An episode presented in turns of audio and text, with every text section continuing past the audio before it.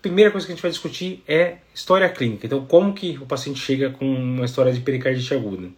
Então, a gente sabe que quando a gente vai discutir é, pericardite aguda, infarto, é tudo muito bonito, tudo fácil de entender, mas quando a gente vai para a prática é muito mais complicado, né? Marquinhos falando boa noite, mestre, valeu, boa noite para você também. Então, como que é o quadro de um paciente que chega com pericardite aguda? Uma coisa que pode ser bem diferente é que não necessariamente ele vai ter um monte de fator de risco. Se o cara chegar com dor torácica, hipertenso, diabético, tabagista, 70 anos, já começa a pensar que talvez seja alguma coisa coronária. Esse paciente pode também ter uma pericardite aguda, mas a gente vê mais pericardite aguda em pacientes com menos fator de risco. Né? Então, aquele paciente com 30 anos que vem com uma dor torácica, que tem um padrão atípico e geralmente tem alguma história de infecção recente. Isabel falando de Moçambique, boa noite. Então, como que funciona a história? O que a gente vai precisar perguntar? Dor torácica é o sintoma principal de um paciente que chega com, é, com pericardite aguda. E isso foi exatamente a resposta de uma das questões que caiu no ano passado. Qual é o sintoma mais típico de um paciente com pericardite aguda? O sintoma é dor torácica. Então, beleza. Paciente, a maioria, vai chegar com dor torácica.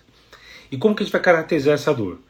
Como qualquer outro é, quadro de dor torácica, a gente vai ter que perder um, dois minutos aí é, tentando decifrar direito o que, que é essa dor e a gente vai poder saber então o que isso, essa dor nos sugere. Se sugere mais coronária, sugere pericardite, sugere embolia pulmonar, tem um monte de coisa que a gente vai tentar é, diferenciar.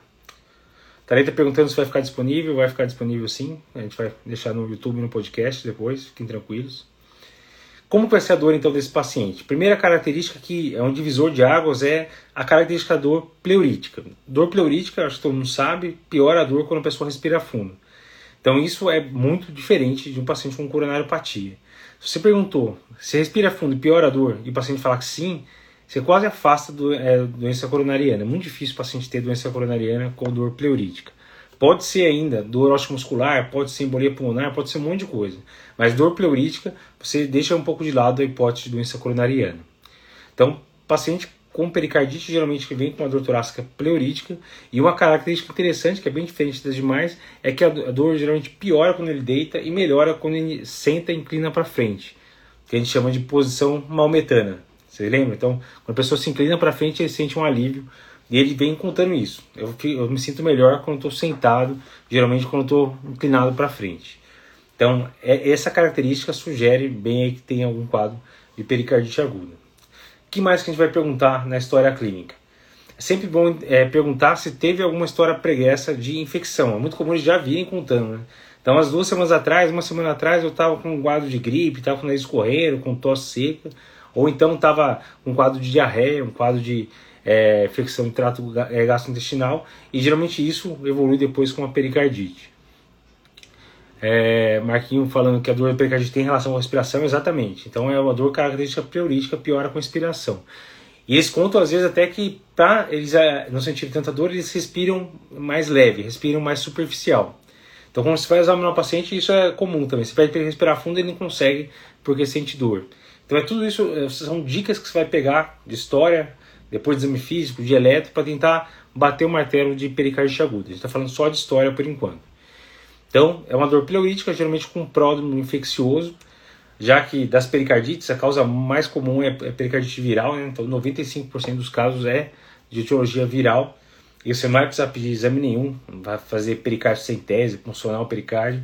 Você simplesmente lida com é, aguda, viral ou idiopática, trata e geralmente melhora. A grande maioria é assim eu vou discutir o que, que vai nos levantar um alerta aí, quais seriam os red flags aí, né, pra gente pensar que talvez não seja viral e talvez seja melhor internar esse paciente.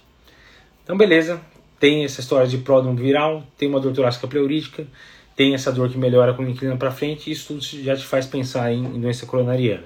Uma coisa que é interessante a gente perguntar também na história é comorbidades. A gente sabe que quando está na emergência, você não vai ficar enrolando, perguntando qual foi o Apgar quando nasceu, etc. Mas você tem que perguntar coisas que vai fazer diferença na sua conduta.